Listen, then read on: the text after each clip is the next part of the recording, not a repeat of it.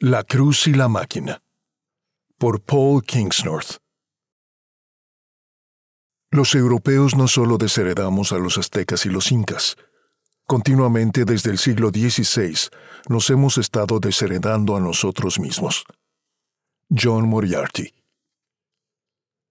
Ningún mito incruento puede sostenerse en pie. Jeffrey Hill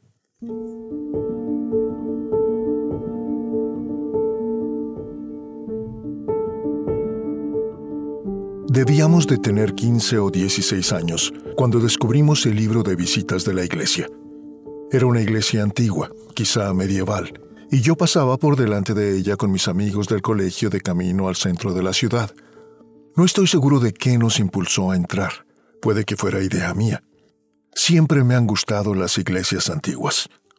Durante mucho tiempo me decía a mí mismo que me gustaba esa sensación de historia y de arquitectura, lo cual era cierto en alguna medida. Al igual que el narrador del poema de Philip Larkin, Church Going, yendo a la iglesia, me aventuraba a entrar en cualquier iglesia que encontrara, de pie en incómoda reverencia, preguntándome qué buscar allí, atraído por la sensación de que se trataba de un recinto sobrio en una tierra sobria. Obviamente no había un Dios allí, pero aún así el silencio de una pequeña iglesia en Inglaterra tenía una cualidad que no podía encontrarse en ningún otro espacio.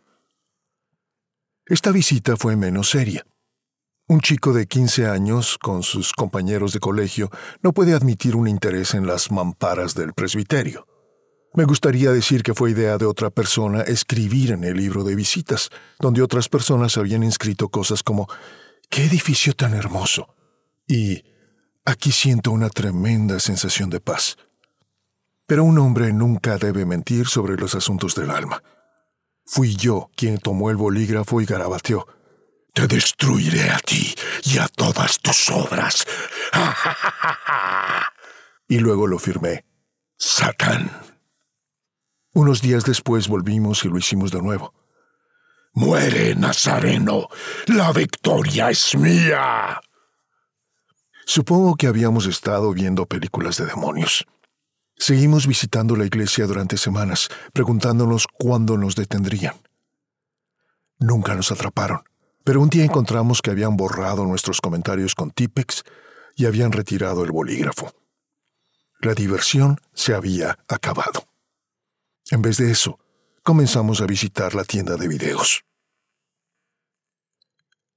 Más de 30 años después, a principios de la primavera de 2020, estaba leyendo la autobiografía del filósofo irlandés John Moriarty y siguiendo las noticias sobre un nuevo virus que, al parecer, se estaba propagando en China. El libro de Moriarty se titula Nostos, la vuelta al hogar, y como toda su obra, es imposible resumirlo porque es más un mito que una narración. Uno de sus hilos conductores, sin embargo, es como Moriarty abandonó el cristianismo simple y poco convincente de su juventud rural en Irlanda y se marchó a Canadá para convertirse en académico, solo para desilusionarse igualmente con el racionalismo vacío que caracteriza a la cultura intelectual posmoderna. Algo le faltaba. ¿Sería Irlanda? Moriarty abandonó su carrera académica y regresó a las montañas de Connacht había perdido la fe en la ciencia, en la mente por sí sola, en una época que había desheredado a su gente. Pero incluso después de volver a casa, faltaba una pieza del rompecabezas. Al buscar esta pieza, cualquiera que fuese, Moriarty se estrelló con una devastadora crisis personal. Un día, paseando por las montañas, tuvo de repente una visión mística que desjarretó su mundo.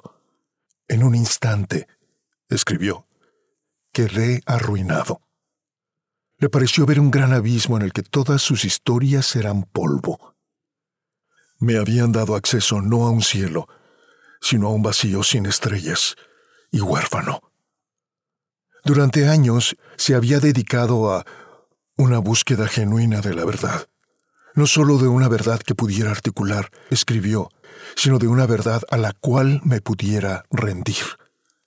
Ahora se daba cuenta con una terrible inevitabilidad de que solo había una historia que pudiera contener lo que había visto, solo una oración lo suficientemente grande. Había sido destrozado para poder ver. Le gustara o no, se había convertido en un cristiano.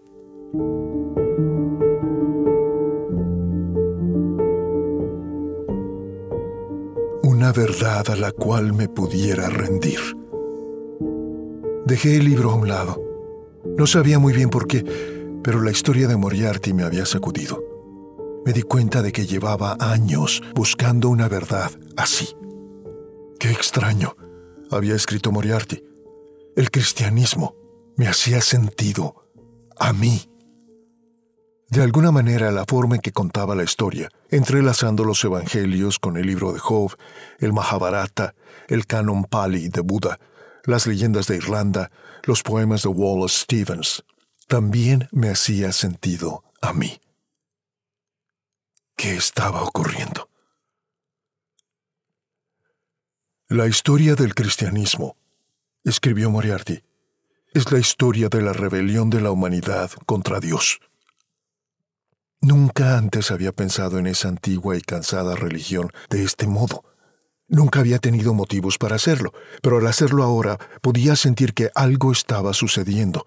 Algún cambio interior, alguna reunión de partes previamente dispersas diseñadas para encajar, aunque nunca lo había sabido, en un todo apacible e inquebrantable. Una verdad a la cual me pudiera rendir. ¿Qué era este abismo dentro de mí? Este espacio que había estado vacío durante años, que yo había intentado llenar con todo, desde el sexo a la fama, pasando por la política y el Kensho.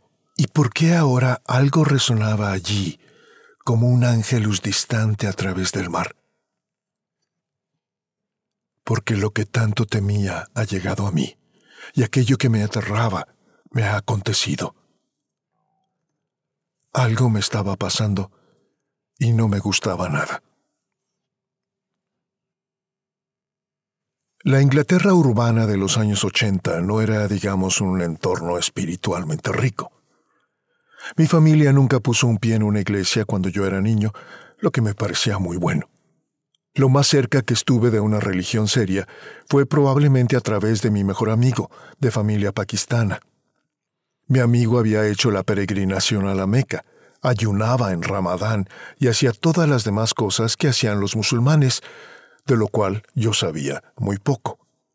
Esto fue antes de que el Islam se convirtiera en un pararrayos político y todo el mundo sintiera que tenía que expresar opiniones firmes al respecto. Todo lo que sabía era que mi amigo creía que la religión era algo real, lo que me parecía casi pintoresco y muy poco inglés. Nosotros, en el mundo moderno, hacía tiempo que habíamos dejado atrás tales supersticiones.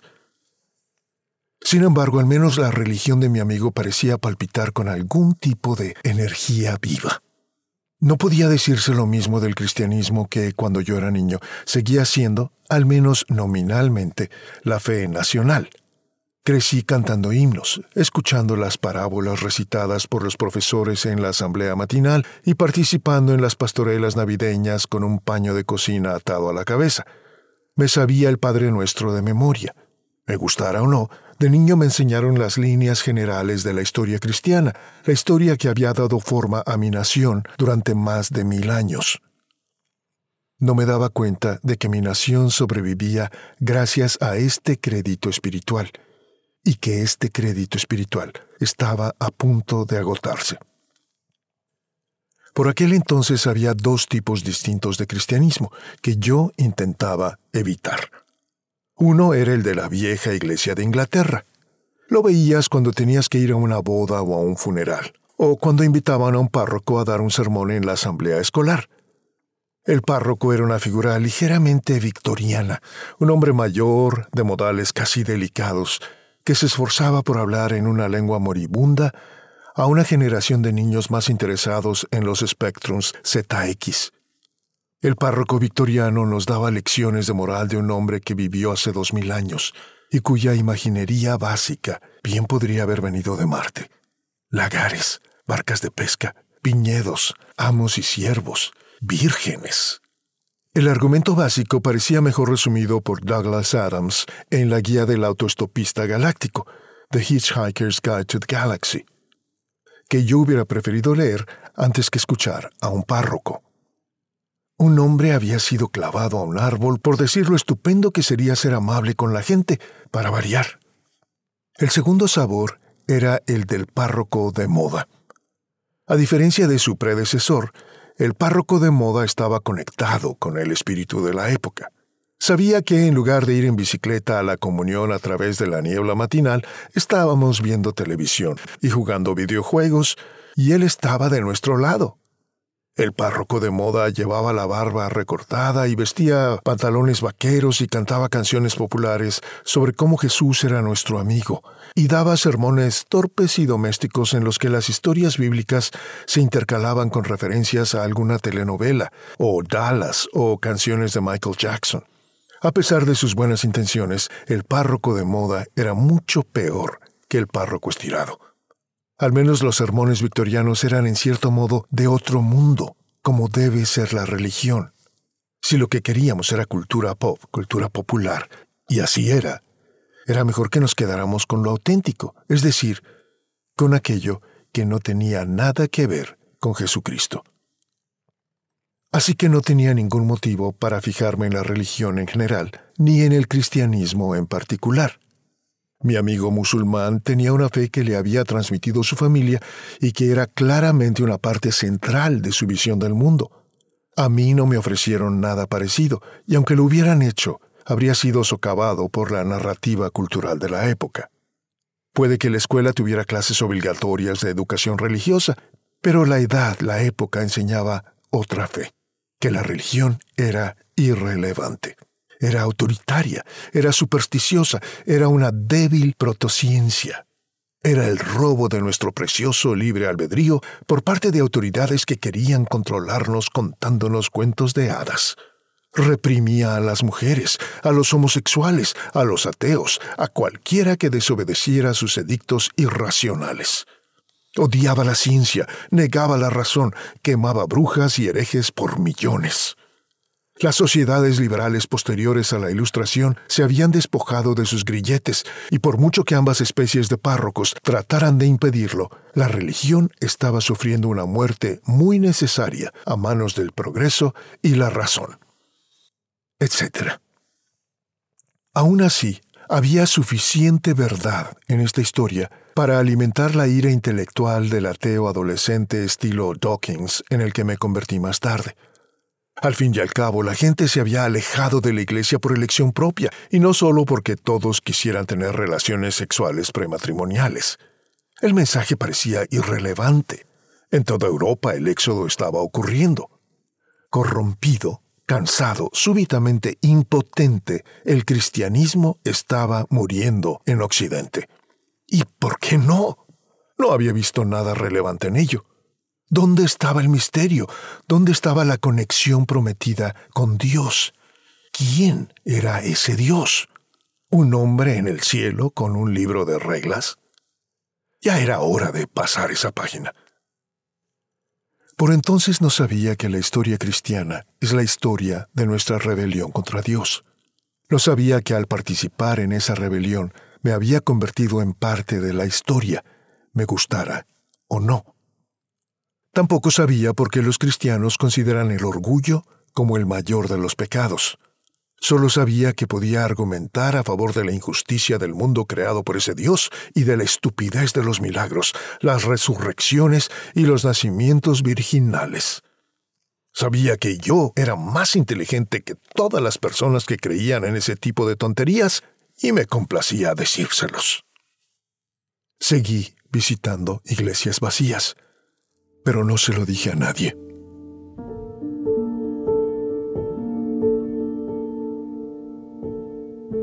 En las montañas de Inglaterra y Gales tuve mis propias visiones.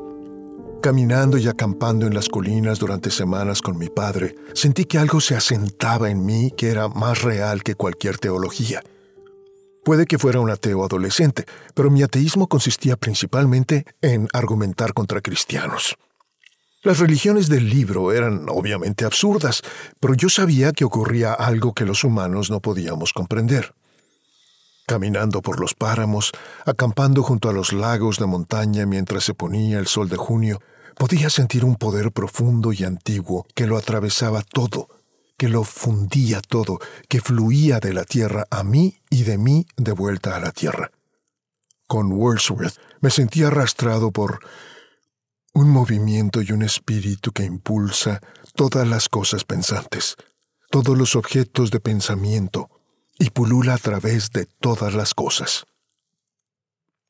Nada que los humanos pudieran construir podría acercarse a la intensa maravilla y misterio del mundo natural. Aún hoy sigo creyendo que esta es una verdad evidente. Esta era mi religión. Animismo, panteísmo, Llámalo como quieras. Esta era mi absolución pagana. Siguieron años de activismo medioambiental. Trabajé para ONGs, escribí en revistas, me encadené a cosas, marché, ocupé espacios. Hiciera lo que hiciera, tenía que hacer algo, porque el estado de la Tierra era calamitoso. Nadie con ojos para ver puede negar lo que la humanidad le ha hecho al tejido vivo del planeta, aunque muchos todavía lo intentan descubrí que había grandes razones sistémicas para ello. El capitalismo, el industrialismo, quizá la propia civilización.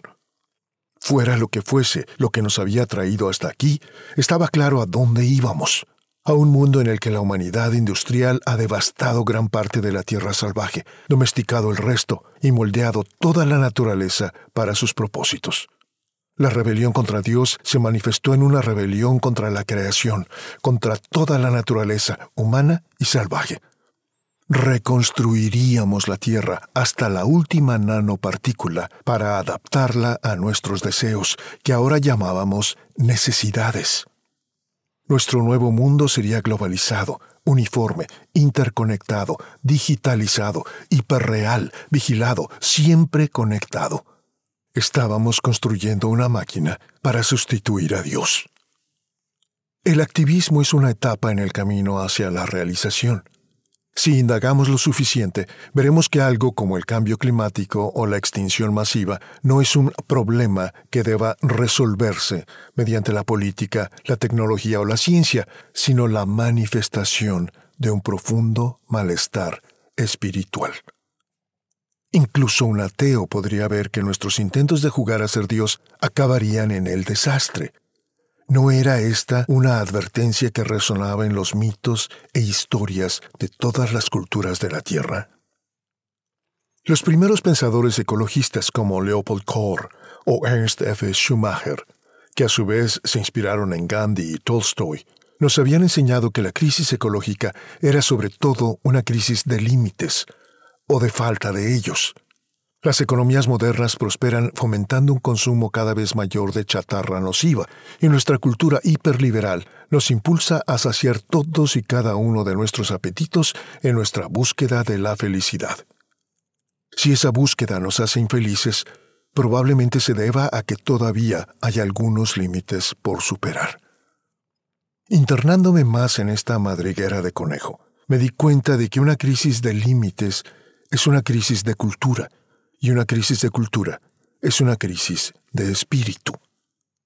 Todas las culturas vivas de la historia, desde la tribu más pequeña hasta la civilización más grande, se han construido en torno a un núcleo espiritual, una afirmación central sobre la relación entre la cultura humana, la naturaleza no humana y la divinidad.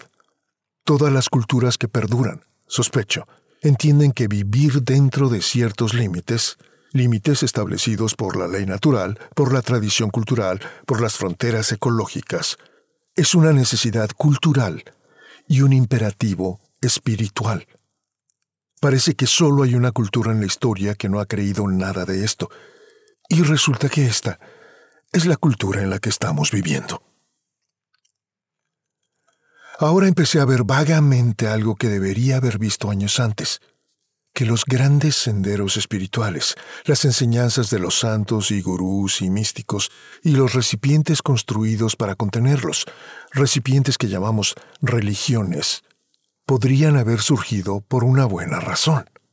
Puede que incluso nos estuvieran diciendo algo urgente sobre la naturaleza humana y lo que ocurre cuando nuestro alcance nos sobrepasa. G.K. Chesterton declaró una vez contra Marx que la irreligión era el opio de los pueblos. Donde quiera que la gente no crea en algo más allá del mundo, explica Chesterton, la gente adorará al mundo, pero sobre todo adorará lo más violento del mundo.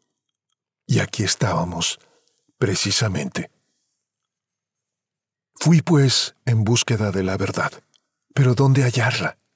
Ancianos, santos y místicos brillan hoy en día por su ausencia. En su lugar se nos ofrece una espiritualidad de lo más variada, a granel, a la venta en cualquier puesto de mercado y portal web hippie en colores de tono pastel un atrapasueños, una cruz celta, un libro sobre tantra, un taller de tambores de fin de semana y una baraja de tarot con gatos y listo. Estás listo para tu viaje espiritual personalizado. Al otro lado no encontrarás ninguna exhortación al sacrificio o a la negación de ti mismo, y desde luego ningún hombre Dios golpeado y sangrante que te llame a tomar tu cruz y seguirlo.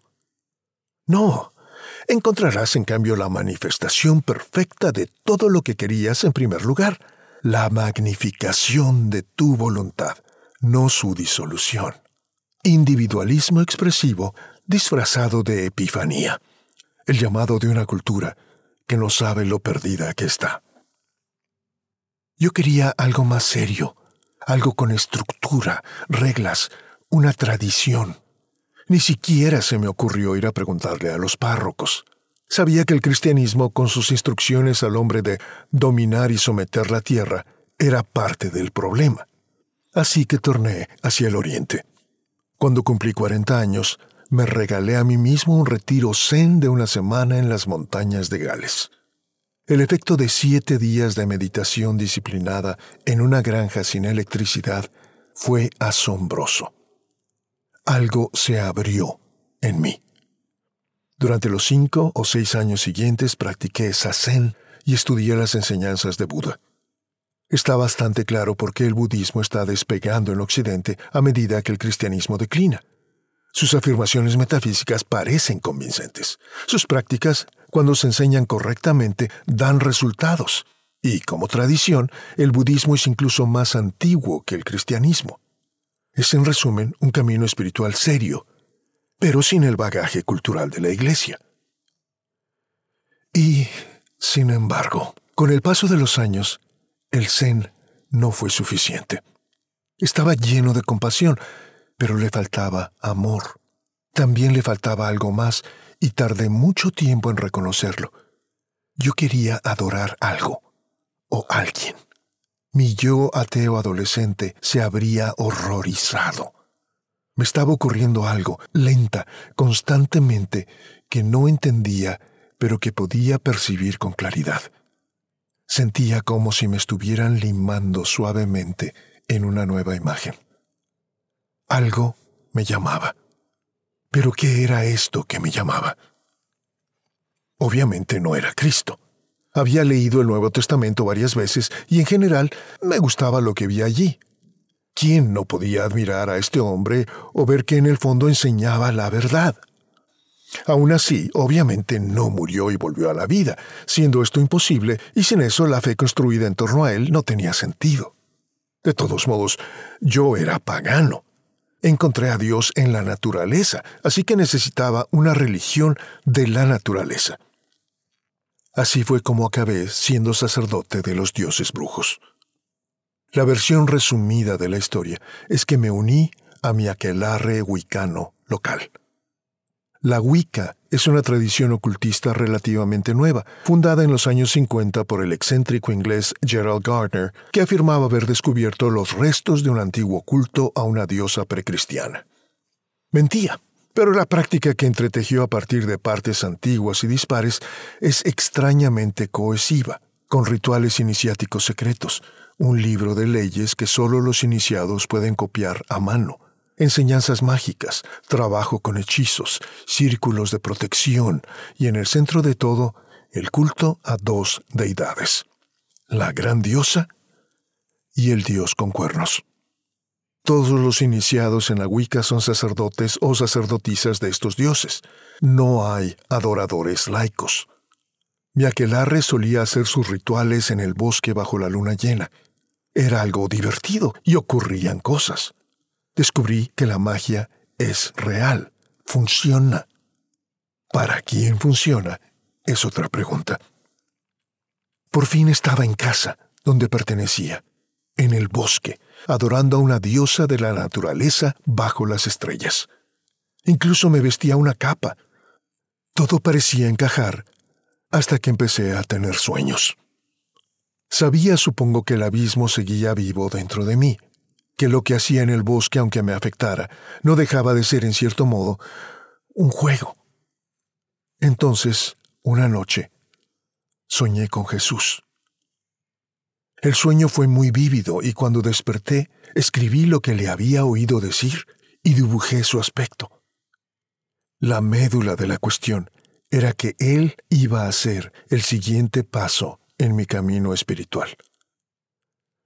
Yo no lo creía ni quería que fuera cierto, pero la imagen y el mensaje me recordaron algo extraño que había sucedido unos meses antes. Mi mujer y yo estábamos cenando, celebrando nuestro aniversario de boda, cuando de repente ella me dijo, Vas a hacerte cristiano. Cuando le pregunté de qué demonios estaba hablando, me dijo que no lo sabía, que simplemente había tenido un presentimiento y debía decírmelo. Mi mujer tiene una sensibilidad sobrenatural que ella siempre niega, y no era la primera vez que hacía algo así. Me estremeció un cristiano. ¿Yo? ¿Qué podría ser más extraño que eso? Después del sueño, todo empezó a tener sentido.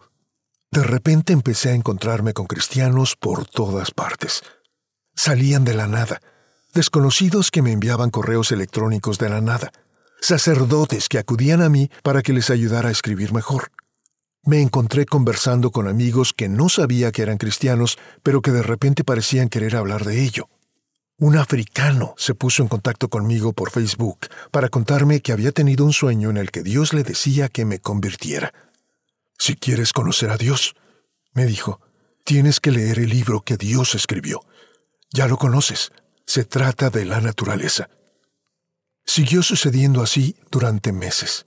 Cristo a mi izquierda, Cristo a mi derecha. Era desconcertante. Me alejé una y otra vez, pero cada vez que miraba atrás, Cristo seguía allí. Empecé a sentir que me perseguía. Quise que parara, al menos eso creí que quería. No me interesaba el cristianismo, yo era brujo, un brujo zen, de hecho, lo que me parecía bastante cool. Pero sabía quién era el que me perseguía y que no había terminado aún de perseguirme. Una noche estaba sentado en la cocina de la casa en la que nuestro aquelarre tenía su templo. Estábamos a punto de entrar y llevar a cabo un ritual importante. Cuando nos levantamos para salir, me sentí violentamente enfermo. Estaba mareado, enfermo y aturdido. Todos se dieron cuenta y se preocuparon por mí mientras me sentaba con la cara pálida. Tuve la abrumadora sensación de que no debía entrar en el templo. Sentí que físicamente me lo impedían. Alguien había organizado una intervención.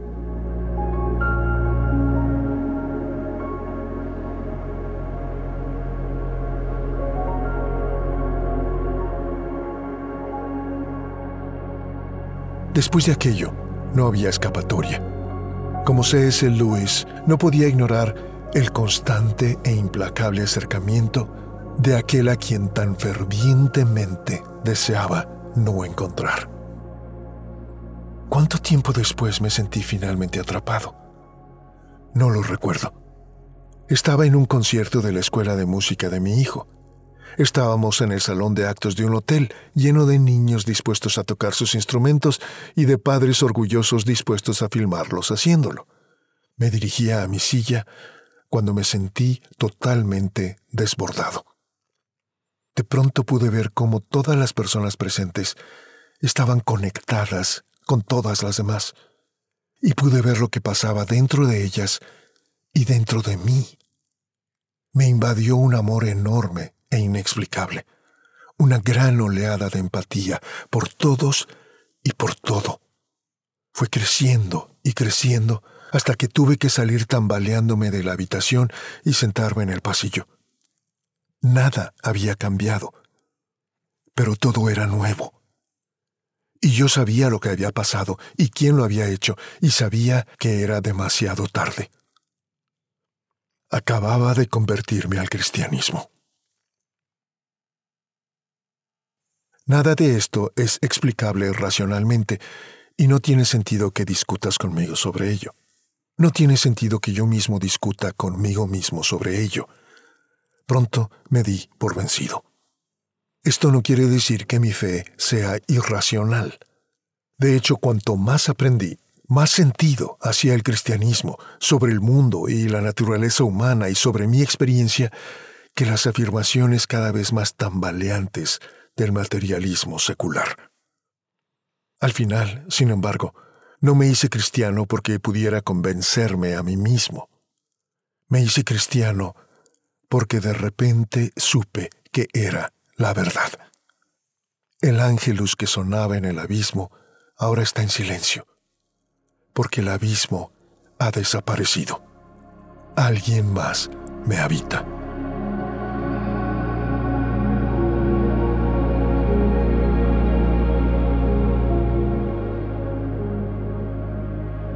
No soy de los que buscan grupos, pero acepté con el tiempo que necesitaría una iglesia. Fui a buscarla y la encontré, como de costumbre, en el último lugar que esperaba. Este enero, en la fiesta de la Teofanía, fui bautizado en las heladas aguas del río Shannon en un día de sol y escarcha para convertirme en miembro de la Iglesia Ortodoxa Romana. En la ortodoxia había encontrado las respuestas que buscaba, en el único lugar donde nunca pensé buscar. Encontré un cristianismo que había conservado su antiguo corazón, una fe con santos vivos y un ritual central de profundo e inexplicable poder. Encontré una fe que, a diferencia de la que había visto de niño, no era una polvorienta plantilla moral, sino un camino místico, algo antiguo y arraigado que apunta a un mundo en el que lo divino no está ausente, sino presente en todas partes, moviéndose en las montañas y en las aguas.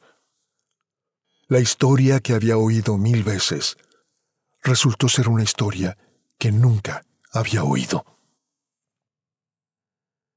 En el mundo, la rebelión contra Dios se ha convertido en una rebelión contra todo las raíces, la cultura, la comunidad, las familias, la propia biología.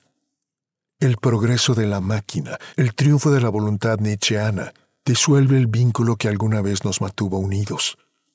Los encargados de proteger los pilares de la cultura encienden fuego en torno a esos pilares, alentados por una facción ascendente decidida a borrar el pasado, abusar de sus antepasados y dinamitar su herencia cultural para construir su paraíso terrenal en Terra Nullius. Frente a ellos se alzan los nuevos defensores de Occidente, unos pidiendo la vuelta al liberalismo atomizado que nos trajo aquí, otros defendiendo un remanente de cristiandad que parece tener muy poco que ver con Cristo y olvida la advertencia de Christopher Lash de que Dios, no la cultura, es el único objeto digno de reverencia incondicional y de asombro dos visiones profanas enfrentadas, cuando lo que seguramente estamos pidiendo a gritos es lo único que puede sanarnos. Un retorno al centro sagrado, en torno al cual se construye cualquier cultura real. En lo alto de la montaña, como Moriarty, en las cordilleras de Mount Ork, bajo la lluvia otoñal, tuve mi propia visión, terrible y jocosa e imposible. Vi que si siguiéramos las enseñanzas que se nos dieron a un precio tan alto, como la humildad radical, como bendecir a los mansos, amar al prójimo y al enemigo, dejar de envidiar a los ricos, recordar que los últimos serán los primeros. Sobre todo, si tropezáramos hacia el Creador con amor y temblor, entonces la creación misma no estaría ahora gimiendo bajo nuestro peso. Vi que las enseñanzas de Cristo eran las más radicales de la historia y que ningún imperio podría ser construido por quienes las vivieran de verdad. Vi que habíamos llegado hasta aquí porque no vivimos esas enseñanzas, porque como decía Auden, preferimos arruinarnos a cambiar. Preferimos morir de miedo que subir a la cruz del momento y dejar morir nuestras ilusiones. Resulta que tanto los párrocos estirados como los párrocos de moda estaban en lo cierto. La cruz es la clave de todo. El sacrificio es toda la enseñanza. Soy un pupilo muy nuevo y muy verde. Puedo hablar durante horas, pero las ideas se convierten en ídolos en un abrir y cerrar de ojos. Tengo que tomar mi cruz y empezar a caminar.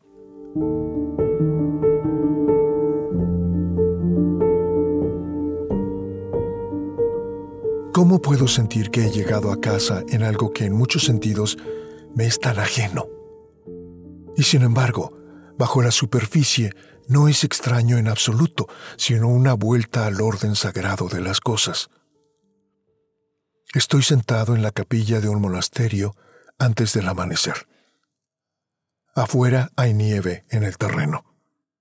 El sacerdote murmura la liturgia a la luz de las lampadas. Las siluetas oscuras de dos monjas cantan la antífona. Hay incienso en el aire. Los iconos brillan en la penumbra. Esto podría estar ocurriendo mil años en el pasado o en el futuro, porque aquí no hay tiempo. El hogar está más allá del tiempo, pienso ahora.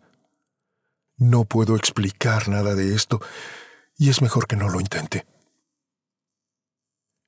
Crecí creyendo lo que se enseña a todos los modernos, que la libertad significaba falta de restricciones. La ortodoxia me enseñó que esa libertad no era tal, sino una esclavitud a las pasiones, una buena descripción de los primeros 30 años de mi vida. La verdadera libertad, resulta, es renunciar a tu voluntad y seguir la voluntad de Dios. Negarte a ti mismo dejar que suceda. Soy terrible en esto, pero al menos ahora entiendo el camino. En el reino del hombre, los mares están llenos de plástico, los bosques están ardiendo, las ciudades están repletas de multimillonarios y tiendas de campaña, y aún así nos arrodillamos ante el ídolo del gran dios economía, que crece y crece como una célula cancerosa. ¿Y qué tal si esta antigua fe no fuese un obstáculo después de todo, sino un camino a través del obstáculo? A medida que vemos las consecuencias de comer el fruto prohibido, de elegir el poder en lugar de la humildad, la separación en lugar de la comunión, lo que está en juego se hace más claro cada día. Rendición o rebelión, sacrificio o conquista, muerte del yo o triunfo de la voluntad la cruz o la máquina. Siempre se nos ha ofrecido la misma elección. La puerta es estrecha y el camino angosto, y tal vez siempre fracasemos al recorrer este camino angosto. Pero ¿hay algún otro camino que nos lleve a casa?